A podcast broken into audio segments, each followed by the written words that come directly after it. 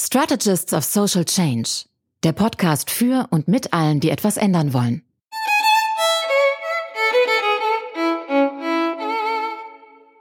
Herzlich willkommen, liebe Freundinnen und Freunde des Wandels. Eine neue Folge SSC und vor mir sitzt jemand, die seit 1992 Mitarbeiterin der Konrad-Adenauer-Stiftung ist. Sie ist dort die Leiterin der Abteilung Wahl- und Sozialforschung und stellvertretende Leiterin der Hauptabteilung Analyse und Beratung. Herzlich willkommen, Viola Neu. Danke, herzlich willkommen. Freue mich auch sehr, hier zu sein. Viola, die Konrad-Adenauer-Stiftung kennen die meisten. Vielleicht sprechen wir da trotzdem mal kurz drüber, was die macht und was dein Job da ist. Ja, also wenn wir über das reden wollen, was die Adenauer Stiftung macht, das dauert noch etwas länger. Wenn es nur um meinen Job geht, geht es eindeutig schneller. Also ich mache alles, was man mit empirischen Methoden machen kann. Also alle Fragen, Einstellungen zur Gesellschaft, zur Politik, zu politischen Fragen. Also alles, was man mit klassischen qualitativen wie äh, quantitativen Methoden erforschen kann, ähm, das machen wir. Ähm, das ist ein riesiges ähm, Themenspektrum. Das reicht von familienpolitischen Fragen bis hin zu der Frage, ob die Gesellschaft polarisiert ist. Wir machen klassische Einstellungsforschung. Wir haben einen Schwerpunkt auch bei der Wahlforschung und wir verbinden das Ganze natürlich auch intensiv mit Parteienforschung.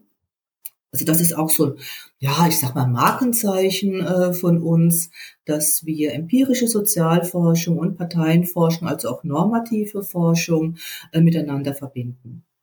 Und wem trägst du deine Erkenntnisse beziehungsweise die Erkenntnisse deines Teams dann vor? Na, grundsätzlich jedermann. Also bei uns ist alles das, was wir machen, öffentlich und transparent. Auch unsere Datensätze kann sich jeder herunterladen, damit arbeiten.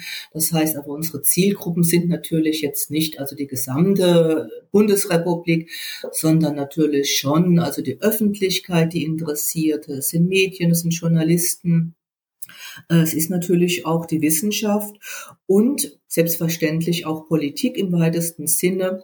Hier verstehen wir uns als sowas wie Übersetzer äh, zwischen wissenschaftlichen Ergebnissen und eben dem, das, was die Politik interessiert. Also wir sagen, wir übersetzen Ergebnisse aus der Wissenschaft in die Politik. Ich nehme mal das Stichpunkt auf, äh, ich nehme mal den Stichpunkt auf, was die Politik interessiert. Mhm. Das heißt, ihr sucht euch schon Themen raus, die politische Entscheidungen vorbereiten oder informieren können oder unterstützen können, so ein bisschen bei der Meinungsfindung ähm, unterstützen können. Ja, nein, ja, nein. Es ist immer die Frage, was man unter politischen Entscheidungen versteht. Mhm. Also ich möchte jetzt nicht meine, meine Wissenschaft so verstanden sehen, dass ich der Ansicht bin, dass Politik Demoskopie getrieben sein sollte mhm. und nur das, was Demoskopie erforscht, sich in irgendeiner Weise in Politik niederschlagen sollte. Also das Primat des Politischen, das muss bleiben. Politik muss entscheiden und zwar auch ohne Demoskopie. Wo aber Demoskopie einen guten Beitrag Beitrag leisten kann, sind die großen Fragen des gesellschaftlichen Wandels, ob das nun Sozialstrukturen sind, Einstellungen, die Funktionsweisen von Einstellungen auch verstehen, ähm, warum gibt es bestimmte Einstellungsmuster, wie funktionieren die, kann man da drauf kommunikativen Einfluss nehmen. Also es ist eine ganz andere Logik und wir sind eher vorgeschaltet den Entscheidungen. Also es geht es nicht darum, dass wir eine Gesetzesvorlage verändern oder ähnliches, sondern dass wir in der Politik deutlich machen, vor welchem Hintergrund sie agiert, mit welchen gesellschaftlichen Problemen stimmt das, was man häufig so liest. Also wir hatten 2020 äh, zum Beispiel mal eine sehr intensive Studie über Verschwörungstheorien, äh, wo wir mal geguckt haben, wie groß ist die Verbreitung, also wie groß ist mhm. das Phänomen, über das er dann 2020 ähm, alle gesprochen haben. Wir haben jetzt eine sehr große Studie abgeschlossen äh, über die Frage der Polarisierung der Gesellschaft, weil viele haben halt eine Meinung dazu, aber es ist halt auch mal wichtig zu wissen, ist dieses Problem so groß, größer oder kleiner? Wie man es ja. einschätzt, oder hat ganz andere Probleme, ähm, die man vielleicht gar nicht sieht, durch eben ausschließlich Diskurse, die über Meinungen geprägt sind. Also da versuchen wir Klarheit ähm, in die ja, Politik, aber auch in die anderen Bereiche ähm, mit einzubringen. Dann nehmen wir noch mal ein ganz aktuelles Beispiel mhm. deiner Arbeit äh, uns mhm. vor. Ich habe äh, letztlich was von dir gelesen. Da schreibst mhm. du, Wahlberechtigte ändern mehr oder weniger über Nacht ihre Präferenz zugunsten oder zulasten von Parteien und das nicht gerade in moderatem Ausmaß.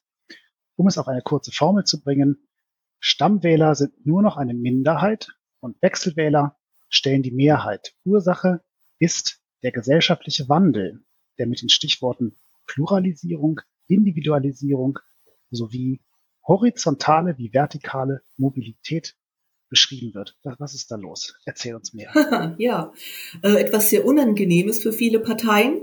Mhm. Denn ähm, also diese Sonntagsfragen, Ergebnisse, die sind halt einem extrem schnellen Wandel unterworfen. Und mhm. darum geht es, weil das ist ja so, eine, so ein Glaube in Parteien, wenn man mal eine gute Umfragezahl hat, dann muss man nur noch einen Schippen drauflegen, dann wird man schon gewinnen. Aber diese Extremmobilitäten nach oben und nach unten, die werden einfach äh, komplett unterschätzt. Und es ist eine Studie, die sich eben unter anderem auch mit diesen Mobilitäten beschäftigt hat. Und das Ergebnis ist, dass ähm, alle Parteien, Klammer auf, ähm, außer der AfD, da in einem Boot sitzen. Das heißt, die ganzen Wählerschaften sind zwischen den Parteien quasi auswechselbar. Und sie wählen auch nicht mehr so wie früher innerhalb politischer Lager, sondern stark lagerübergreifend. Das ist auch eine Situation, die neu ist. Und sie haben eben keine Bindungen mehr. Früher gab es doch erhebliche Teile in der Wählerschaft, die über Jahrzehnte eine feste Bindung an eine Partei hatte und sowas wie ein verlässliches Potenzial war. Und diese Zeiten sind einfach vorbei. Also die meisten Menschen, also etwa drei Viertel, können sich eben vorstellen, nicht nur eine, sondern mehrere Parteien zu wählen und die machen das auch. Und wie würdest du das beschreiben, mit anderen Worten nochmal, was du hier mit den Stichpunkten äh, gesellschaftlicher Wandel, Pluralisierung, Individualisierung versiehst? Äh, sind das Ungleichzeitigkeiten in der Geschwindigkeit, wie sich gesellschaftlicher Wandel vollzieht in einzelnen Milieus? Oder äh, was, was wären, wie könnte man das noch anders beschreiben, was, ähm, inwieweit diese Pluralisierung oder diese, diese verschiedenen Milieus, äh, wie die sich entwickeln und auftun? Also wir begreifen das mehr als so eine Art Aufzugseffekt. Also alle Leute sitzen im Aufzug, aber es steigt nicht jeder in der gleichen Etage ein. Also mhm. manche steigen in der ersten Etage, manche in der dritten Etage ein. Aber dieser gesellschaftliche Wandel ist ein gesamt, gesamter Prozess, dem sich keiner auf Dauer entziehen kann. Es gibt dann immer wieder, sagen wir mal, Gruppen, ähm, die sich ein bisschen rausnehmen. Aber wie schon gesagt, das ist ein Prozess, da kann sich keiner entziehen, ob er es nun möchte oder nicht, weil eben die Randbedingungen sich ändern. Also auch wenn ich mich ruhig hinstelle, bewegt sich die Erde trotzdem. Aber es geht ja darum, wen was wie trifft. Und wir sehen eben, dass diese Mobilitäten wirklich ähm, mittlerweile drei Viertel der Wahlberechtigten sehr gut beschreiben. Ein Viertel ist noch ein bisschen, sagen wir mal, traditioneller oder stabiler im Wahlverhalten. Also vor allen Dingen auch mittlerweile die Anhänger der AfD. Sie konnten es ja nicht von Anfang sein, ist logisch. Aber da hat sich jetzt sowas wie wieder verfestigte Einstellungsstruktur zugunsten der AfD herausgebildet mit geringem Wechselpotenzial. Kann sich wieder ändern, jederzeit. Aber eben für drei Viertel gelten eben diese Extremmobilitäten. Und darauf müssen sich Parteien einstellen, weil es geht ja um Politikvermittlung, also Ansprache von Menschen. Und wenn man eben glaubt, ähm, man müsse nur für bestimmte, sag mal, ich finde die Begrifflichkeit etwas unglücklich, aber ich sage jetzt mal Stammwähler, obwohl der Begriff jetzt sehr unglücklich ist, nur für Stammwähler Politik machen, dann merkt man eben, dass man damit einen strategischen Fehler äh, begeht, wenn man Wahlen gewinnen möchte. Und dafür mhm. dienen die Erkenntnisse. Und das Interessante finde ich, dass gerade jetzt dieser Befund ähm, eben extrem homogen ist und quasi identische Zahlen für alle Parteien zeigt. Also was die Wechselaktivitäten, das Ausmaß des Wechsels angeht, Klammer mhm. auf ohne AfD. Aber das ist schon faszinierend, wie ähnlich da die Befunde sind. Das war nicht immer so. Aber gleichzeitig ist es auch so eine Art Atomisierung der Milieus, ne, wenn ich das richtig verstehe. Also es ist einfach eine, eine Vielfältigkeit, die äh, hineinkommt in die Debatte und äh, für Parteien, die ein politisches Angebot machen, entsteht damit ja dann auch die Herausforderung, äh, nicht nur, wie du sagst, die Stammwähler, also denen politisches Angebot zu machen, da wo sie sich auskennen, sondern halt noch genauer hinzuschauen. Also würde es angenommen, das würde jetzt, das wäre Parteien jetzt möglich, sind dann aus deiner Sicht so Volkspartei ähnliche Wahlergebnisse möglich für eine einzelne Partei? Ähm, ja, also das ist das gar nicht der Punkt, um den es geht. Also gute Wahlergebnisse sind für quasi alle Parteien drin, weil alle Parteien neben dem, was sie an Wahlergebnis realisieren, immer noch riesige Potenziale haben. Ähm, vielleicht noch ein Schwenk nochmal zum Thema Polarisierung. Wir haben eine relativ gering polarisierte Wählerschaft. Das erklärt nämlich auch diese hohen Wechselaktivitäten, also dass man eben unterschiedliche Parteien gut findet und grundsätzlich mag und sie unterstützt. Das ist ein gutes Zeichen für Demokratie, für ein Parteiensystem, eine schlechte Botschaft für Parteistrategen, das macht das Geschäft deutlich schwieriger. Aber für alle gleich, deswegen, also Chancenwettbewerb äh, ist auf jeden Fall gegeben. Ähm, diese, diese Probleme mit Milieus sind ja nur dann richtig, diese Aussagen, wenn Milieus, was das Wahlverhalten angeht, ähnlich funktionieren würden. Und das ist der Punkt. Es gibt zwar Milieus, also es gibt ja auch eine Milieuforschung, die sich vielleicht in bestimmten Einstellungsmustern, was auch immer, ähm, durchaus äh, unterscheiden lässt. Man sieht das in der Werbung, die ist häufig auf bestimmte Milieus äh, ausgerichtet. Aber im politischen Verhalten haben wir diese Milieus nicht. Also das politische Verhalten oder auch das Wahlverhalten sind viele andere Dinge, die da noch eine Rolle spielen die eben nicht durch eine Milieubindung äh, verursacht ist oder hinterlegt ist. Und deswegen mit dem Milieuansatz fremdel, fremdel ich ein bisschen fürs politische Verhalten.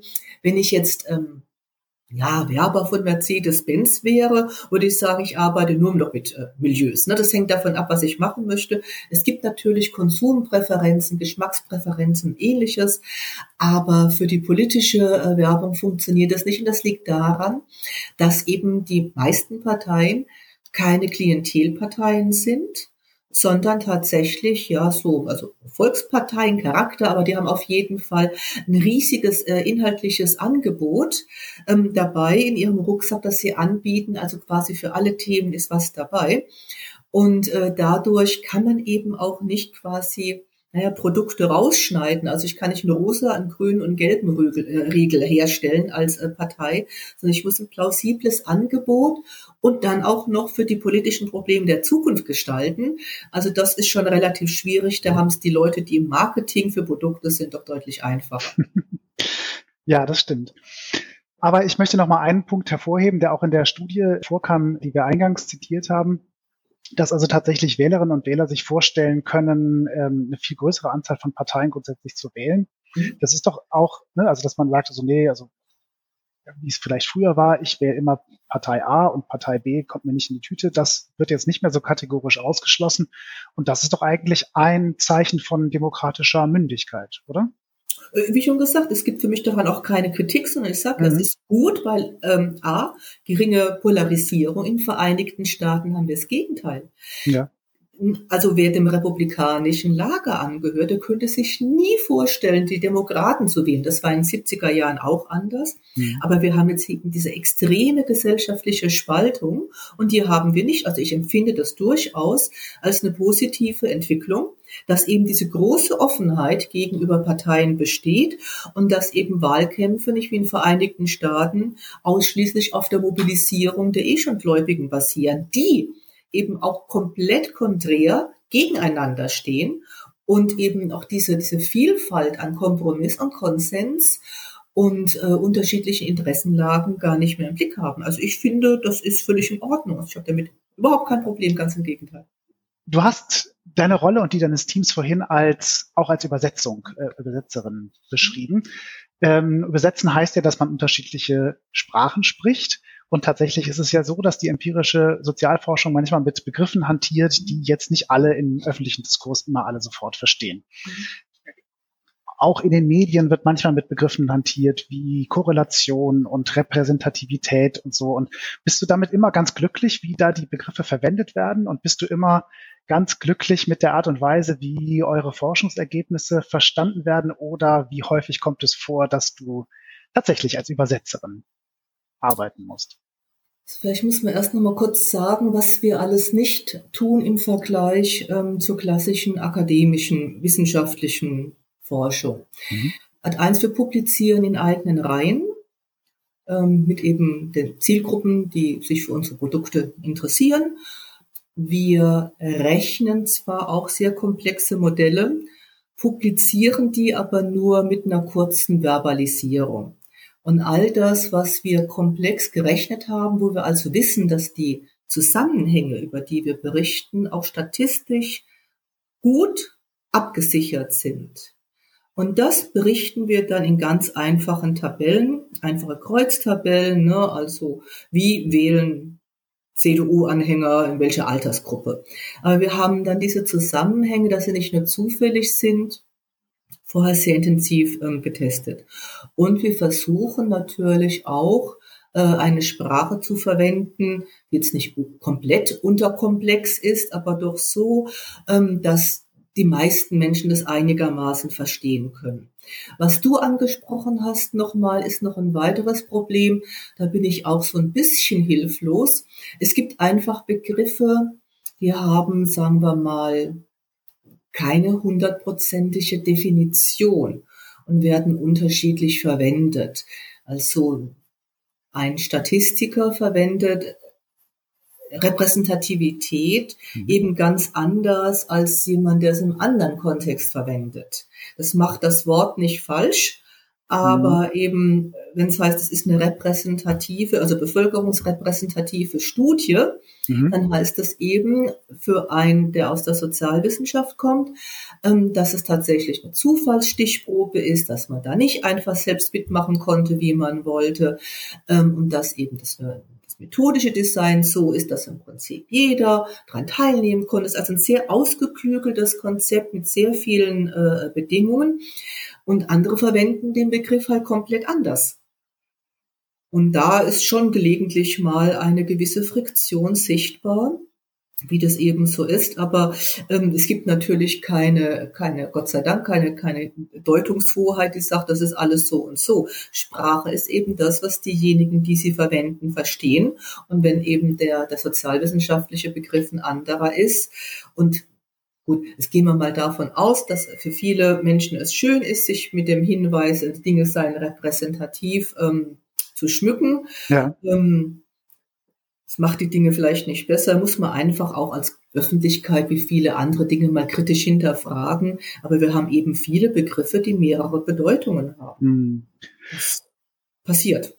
Gut, ich will ein bisschen darauf hinaus, dass es manchmal Missverständnisse gibt zwischen dem, dem breit diskutierten ähm, Ergebnissen von wissenschaftlicher Forschung oder das, was die breite Diskussion dann vermeintlich verstanden hat und dem, was Wissenschaft dann eigentlich gedacht hat, dass sie kommuniziert hat. Wir haben natürlich in der Corona-Krise jetzt ganz aktuell das auch immer wieder auch äh, als Thema gehabt, äh, dass es da Missverständnisse gibt. Ich habe noch mal ein Zitat aufgeschrieben von der Rektorin der Uni Düsseldorf, die über das Verhältnis von Wissenschaft und Öffentlichkeit äh, da gesagt hat, die Aussagen von Wissenschaftlerinnen und Wissenschaftlern sind für die Öffentlichkeit nicht immer zufriedenstellend. Es wird kritisiert, dass manche Thesen zu vage seien, sich widersprechen oder gar widerrufen werden müssen.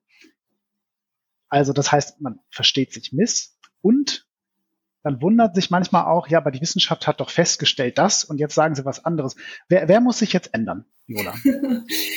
Äh, ich möchte mal andersrum formulieren. Ich hatte, äh, als die Corona-Krise losging, schon so ein bisschen die Hoffnung, dass, sagen wir mal, die wissenschaftlichen Logiken stärker auch so, naja, ja, Einzug, sagen wir mal, auf, an die Küchentische halten würden. Mhm. Aber es ist halt tatsächlich auch bei Corona, und das finde ich ist ein sehr gutes Beispiel, deutlich geworden, wie komplex Wissenschaft und Erkenntnisfortschritte sind. Ich meine, das ist natürlich die erste Regel, die man in der Wissenschaft äh, lernt.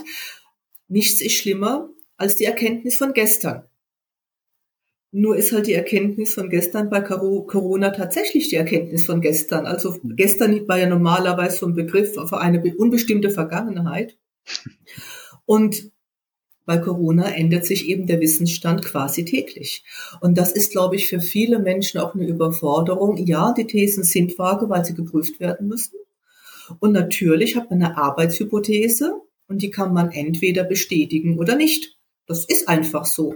Und eben der Befund von heute kann eben morgen schon perdu sein. Deswegen betreibt man Wissenschaft. Also sonst wären wir ja die Abteilung ewige Wahrheiten. Da hätte man ja nur einmal fünf Dogmen ähm, für richtig erklären müssen und dann könnte man sich ja jegliche wissenschaftliche Tätigkeit für den Rest seines Forscherlebens ersparen. Aber aber es gibt tatsächlich da Probleme. Ich sehe das auch in der Kommunikation von Befunden. Und das Beispiel, äh, das du vorhin kurz erwähnt hast mit Korrelation äh, und Kausalität, ist tatsächlich äh, ganz schwierig, weil gerade jetzt bei den äh, Ergebnissen der Nebenwirkungen sind das eben Korrelation. Das heißt, irgendwann nach einer Impfung tritt zum Beispiel irgendetwas auf, irgendeine Erkrankung. Erstmal schon gar keine Nebenwirkung, sondern es ist nur ein Zusammenhang. Es gab den Impftermin und irgendjemand bekommt innerhalb von einem langen Zeitraum irgendeine Erkrankung. Dann muss man ja testen, ist es eine Kausalität. In der einen Spalte steht drin die Anzahl der Fälle, die irgendwann nach der Impfung von Menschen, die krank werden. Das sind dann die Zahlen, die die AfD im Bundestag bringt. Mhm. Und in einer anderen Spalte steht eben drin, welche Beispiele tatsächlich mit der Impfung in Verbindung gebracht werden können. Dass die Zahlen nicht miteinander im Zusammenhang stehen, ist klar. Aber diese Kausalität ist eben auch eine ganz komplexe Prüfung. Eine Korrelation ist immer einfach, ähm, muss man halt nur zwei Zahlen nebeneinander stellen. Aber eine Kausalitätsprüfung ist eben wissenschaftlich sehr aufwendig und ein Teil der Kausalitäten kann gar nicht überprüft werden, weil da vielleicht Dinge dahinter stehen, die man noch nicht weiß, vielleicht erst ein paar Jahre später. Also es bleibt noch immer Grauzonen und das finden Menschen einfach unbefriedigend. Das kann ich verstehen, aber so ist nun mal die Welt. und, und wie bekommen wir es dann, wie du sagst, an die Küchentische vermittelt? Naja, ich finde halt, also was halt immer gut ist, ist über Dinge zu reden. Also Leute, die Angst haben vor Impfungen, mal darüber reden, was passieren würde, wenn man erkrankt, wenn man nicht geimpft ist. Man kann ja über Folgen reden. Man kann ja auch nochmal sagen, was es bedeutet, geimpft zu sein. Man kann nochmal, es gibt ja auch viele Leute, die sagen, ich habe ein tolles Immunsystem, ich werde nicht krank. Und denen muss man dann halt mal erklären, was so der Job, ne, so die, die Jobdescription von dem Virus ist. Immunsystem interessiert mich nicht. Ne? Das macht so ein Virus in seiner seine beruflichen Tätigkeit. Die Aufgabe von einem Virus ist, das Immunsystem zu ergehen. Deswegen hilft mir ein gutes Immunsystem nicht, weil das Virus exakt das kann, das Immunsystem umgehen. Das muss man einfach erklären, diese Dinge. Und ich glaube, dann hat das auch äh, eine Möglichkeit, an Kü Küchentischen stattzufinden. Aber ich sehe das auch, manche Dinge sind so geschrieben. Und das geht natürlich in allen Fachbereichen so. Also ich habe so ein Problem, ich verstehe Fußball nicht wirklich. Und immer, ja, oder andere Sportarten. Immer wenn ich dann sowas im Fernsehen schaue, irgendeine Sportart, da kommen lauter Wörter vor, die ich noch nie meinem Leben gehört habe und die mir auch quasi das weitere Geschehen nicht näher bringen. Deswegen, da habe ich auch gelegentlich Probleme. Ich glaube, das gibt's in jedem Bereich, nur interessieren sich, glaube ich, mehr Menschen für Sport als für Wissenschaft oder Empirie oder für Viren. Vielleicht könnte man ja so Erklärtandems sich äh, überlegen. Ja, also ich finde zum Beispiel Drosten erklärt die Dinge, der hat ja auch immer so Beispiele aus äh, der Automobilherstellung, wo ich sage, ja, ist irgendwie ganz nett. Der versucht das also immer etwas anschaulich zu machen, aber es sind halt wirklich, sind halt hochkomplexe Forschungsfragen. Ja, ist halt immer dann auch das, das Abwägen, wenn ich es zu einfach mache, vielleicht geht es gar nicht so einfach. Manche Dinge sind einfach ein bisschen komplizierter.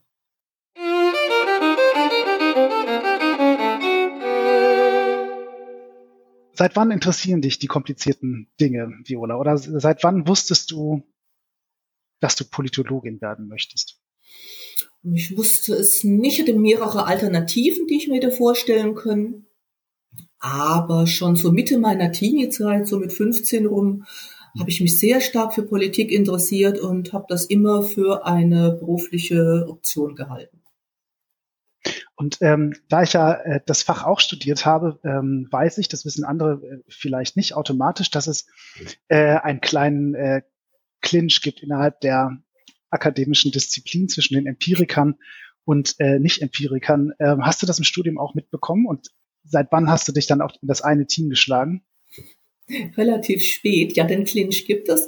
Na, Empiriker sind natürlich immer die Besserwisser, ist doch völlig klar. Ne? Das ist, da kommt irgendeiner mit einer tollen Theorie um die Ecke und kommt ein Empiriker und sagt, ich habe es geprüft, macht keinen Sinn. Also wir sind immer diejenigen, die gute Stimmung verderben, ist völlig klar. Ja, ähm, ich habe mich relativ spät, ähm, ich habe erstmal alle anderen Methoden ähm, sehr intensiv äh, angewandt, deswegen bin ich auch nach wie vor ein großer Fan von Methodenpluralismus.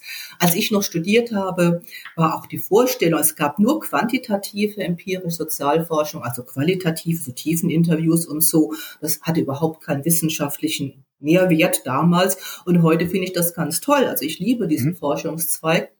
Das heißt, man muss auch mit seinen alten Vorurteilen, die man ähm, gelernt hat, immer wieder aufräumen. Und ähm, ich glaube, dass die, das Zusammenspiel der unterschiedlichen Methoden, der unterschiedlichen Fragestellungen, äh, ob das jetzt also klassisch hermeneutische äh, Methoden sind oder empirische, dass man sich gegenseitig nur befruchten kann. Und dieses, also die Normativisten, die dann, wenn es in die Theorie reinpasst, mal eine Zahl aus der Empirie zitieren, ähm, weil es gerade der eigenen Meinung entspricht, sind da, glaube ich, auch genauso, sagen wir mal, nicht ganz auf dem vorteilhaften Weg wie die Empiriker, die nur dann normativ was zur Kenntnis nehmen, wenn es zu ihren Zahlen passt. Ne? Also ich glaube, da muss man beide, müssten beide Richtungen so ein bisschen voneinander lernen. Und deswegen habe ich ja vorhin gesagt, wir versuchen eben auch zum Beispiel Parteienforschung, Empirie miteinander zu verzahnen, weil ich kann natürlich empirisch über Parteien arbeiten, aber wenn ich keine Ahnung habe, wie die also im Parteiensystem sind, was die für Mitglieder haben, wie die Programmatik ist, dann ist das einfach zu wenig. Also man muss eben mit möglichst vielen Augen auf ein Phänomen schauen, um es eben besser verstehen zu können. Ich habe früher mal ähm, über die PDS gearbeitet, jetzt komme ich ja aus dem Westen und mir war das ganze Milieu komplett fremd. Das war Anfang der 90er Jahre, als ich saß da, konnte mit DDR und SED nichts anfangen und auch mit dem ganzen kulturellen nicht. Auf dem ersten Parteitag der PDS, wo ich war, hatte ich einen riesigen Rucksack mir dann am zweiten Tag mitgenommen und habe alles gekauft, was es gab, von CDs, von Filmen, von Büchern, also alles, was Kulturgut quasi mhm. ist und habe mich dann mal ein Jahr, zwei ganz tief da reingearbeitet. Also ich konnte dann hinterher alle Lieder mitsingen. Ich war dann, also ich war dann sattelfest, aber man muss eben auch mit anderen äh, Augen auf die Dinge schauen und nicht immer nur wie so ein Außerirdischer, der mal irgendwo landet und dann wieder wegfliegt. Also das ist ganz wichtig. Forschungsgegenstände, glaube ich, da, wo es geht. Bei Viren ist es vielleicht schlechter, aber bei Parteien, es sind ja Menschen, kann man sich durchaus emotional auch damit äh, ja, in Verbindung bringen, einbringen und das auch mal emotional durchleben, was so Parteimitglieder in ihren Wirklichkeiten haben. Aber nimm uns nochmal mit hin da zurück äh, an deine Studienzeit, denn viele machen so ein politikwissenschaftliches Studium ja auch einfach als äh, Handwerkszeug, um dann praktisch zu arbeiten oder in den Beruf zu gehen. Du bist im Grunde genommen der Wissenschaft verhaftet geblieben. Was hat dich da gehalten? Also um ehrlich zu sein, ich wollte schon immer Wissenschaftler werden. Ich mhm. hatte nur also unterschiedliche wissenschaftliche Gebiete, die ich mir hätte vorstellen können. Mhm. was, was wäre das andere gewesen? Ja, was mich noch sehr interessiert hat, also Verhaltensforschung insgesamt, aber dann eben Tiere, also Verhaltensbiologie hätte mir noch großen Spaß gemacht. Ich hätte mich auch für Jura ähm, erwärmen können. Also ich habe da mehrere Dinge gehabt, die mich interessiert hätten. Ähm, deswegen, also da ist ein relativ großes Spektrum. Aber ich wollte tatsächlich, äh, also Wissenschaft war von mir schon, äh, ja, berufliches Wunschfeld. Ja, und ich beschäftige mich auch privat immer noch mit wissenschaftlichen Sachen. Also ich lese dann mhm. auch aus anderen Disziplinen, Fachbücher. Ich finde das spannend, ich lese das gerne. Und wenn man die jetzt die empirische Sozialforschung zu Rate zieht, äh, gehörst du zu einer Gruppe, die immer seltener wird, äh, nämlich die Empirie, äh, die Empirie sagt uns, die Zeit, die Menschen im selben Job verbringen, die wird immer kürzer. Das ist bei dir aber nicht so. Du hast ganz lange nicht gewechselt, bist ganz lange jetzt beim selben Arbeitgeber. Liegt das am Arbeitgeber oder bist du einfach so eine treue Seele? Oh, es liegt schon auch am Arbeitgeber, aber ich mache tatsächlich, es ist halt eine Berufung auch. Also ich finde, es ist kein, es ist also ein Beruf und eine Berufung. Ich betreibe diesen, diesen Beruf von Anfang an, aber schon auch im Studium, äh, mit größter Leidenschaft, natürlich auch wissenschaftliche Nüchternheit. Aber es war schon immer äh, ein Traum von mir. Also diese Übersetzungsleistung, die hatte ich mir schon als Teenager vorgestellt. Mhm. Deswegen, also es sind so Dinge, die ich mir vorstellen konnte und ich finde, ich arbeite in einem tollen, interessierten Umfeld, weil es eben auch so heterogen ist, weil man eben von Universitäten bis zu Spitzenpolitikern, Journalisten, ähm, Lobbyisten, wem auch immer, also mit allen möglichen gesellschaftlichen Gruppen Kontakt hat. Ich bin natürlich auch viel in der Erwachsenenbildung, wo dann ganz normale Leute quasi aus der Nachbarschaft sitzen und diese unterschiedlichen Perspektiven und Fragestellungen und Problemstellungen, die Menschen mit sich bringen, finde ich toll. Es macht mir einfach eine große Freude, auch mit denen zu reden, zu agieren. Und ich arbeite halt unglaublich gern wissenschaftlich. Ich finde das toll.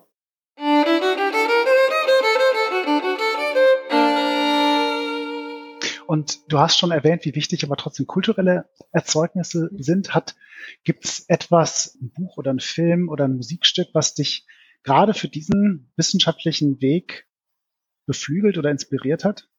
Also ironisch möchte ich, möchte ich jetzt natürlich sagen, per Anhalter durch die Galaxis. Ne? Also wenn man mit 42 die ganze muss Welt erklärt. muss noch gar nicht ironisch sein. Ich glaube, das ist ein Buch, was ähm, viele Menschen geprägt hat. Auf irgendeine Weise. Es passt ja auch immer. Ne? Das ist, es gibt keine Gelegenheit im realen Leben, wo man nicht doch noch ein Zitat aus Per Anhalter durch die Galaxis anbringen kann. Aber ich liebe natürlich tatsächlich die großen, die großen Epen sehr angefangen von Star Wars, aber eben auch kulturell sowas wie Entschuldigung, der Ring des Nibelungen von Richard Wagner mhm. oder eben auch der Herr der Ringe, wo eben diese ganzen menschlichen, immer wieder aufkommenden Konflikte unglaublich gut dargestellt sind. Also auch die, die, die Entwicklung von Menschen und die Problemlagen, welche Hindernisse zu überwinden sind. Also das sind für mich so Dinge, die ich immer wieder inspirierend finde, wo ich auch immer wieder gerne drüber nachdenke. Also auch sowas wie, also der, der Ring von Richard Wagner. Ich war jetzt gerade neulich in Berlin in dem neuen Ring drin und ich lese dann auch immer wieder gern die Texte und überlege mir das. Und dann sieht man ja durch einen Regisseur auch eine komplett neue Interpretation dieses schon Bekannten. Das finde ich unglaublich spannend, mich mit solchen Dingen auch noch privat zu beschäftigen. Und sind es die sozialen Dynamiken, die dich dabei faszinieren oder die individuellen Schicksale, weil das, was du gerade genannt hast, mhm. sind ja auch klassische Heldengeschichten vor allem. Ja, ja. Ja es ist halt, also ich finde es halt interessant, wie ähnlich diese Heldengeschichten weltweit sind. Es ist ja völlig egal, in welche Kultur, in welche Region man schaut. Die Grundmuster sind offenkundig überall gleich. Also menschliche Wahrnehmung ist ein sehr, ja, was man ist ein, ein, eine, eine Spezies. Das merkt man einfach an dieser Kreativität, die überall ähnlich ist. Ich finde es immer wieder interessant, deswegen auch Oper, weil eben mit einem, mit einer neuen Inszenierung, mit einem neuen Regisseur die Geschichte ja komplett neu erzählt wird. Das heißt, es ist etwas, was man extrem gut kennt. Und auch kenne ich alles, ne? Schon gut. Und dann erzählt dieser Regisseur quasi mit seinen Augen diese Geschichte, nimmt einen in die Bühne mit rein und lässt einem dann an seiner Ideenwelt teilhaben und sagt, ich sehe das aber so und so. Und ich finde das unglaublich spannend, macht mir immer wieder Spaß. Also ich kann Dinge 20, 30 Mal sehen und finde es immer wieder schön.